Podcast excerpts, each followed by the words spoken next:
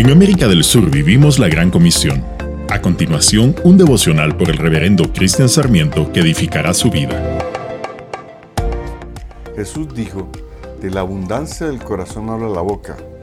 Él nos explica que nada de lo que entra de afuera puede hacer impuro al hombre, porque no entra en el corazón, sino en el vientre, para después salir del cuerpo. Nuestras acciones comienzan en el corazón. Lo que sale del hombre, eso es lo que sí lo hace impuro.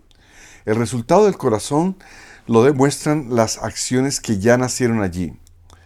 Porque de adentro, es decir, del corazón de los hombres, salen los malos pensamientos, la inmoralidad sexual, los robos, los asesinatos, los adulterios y todas las acciones pecaminosas.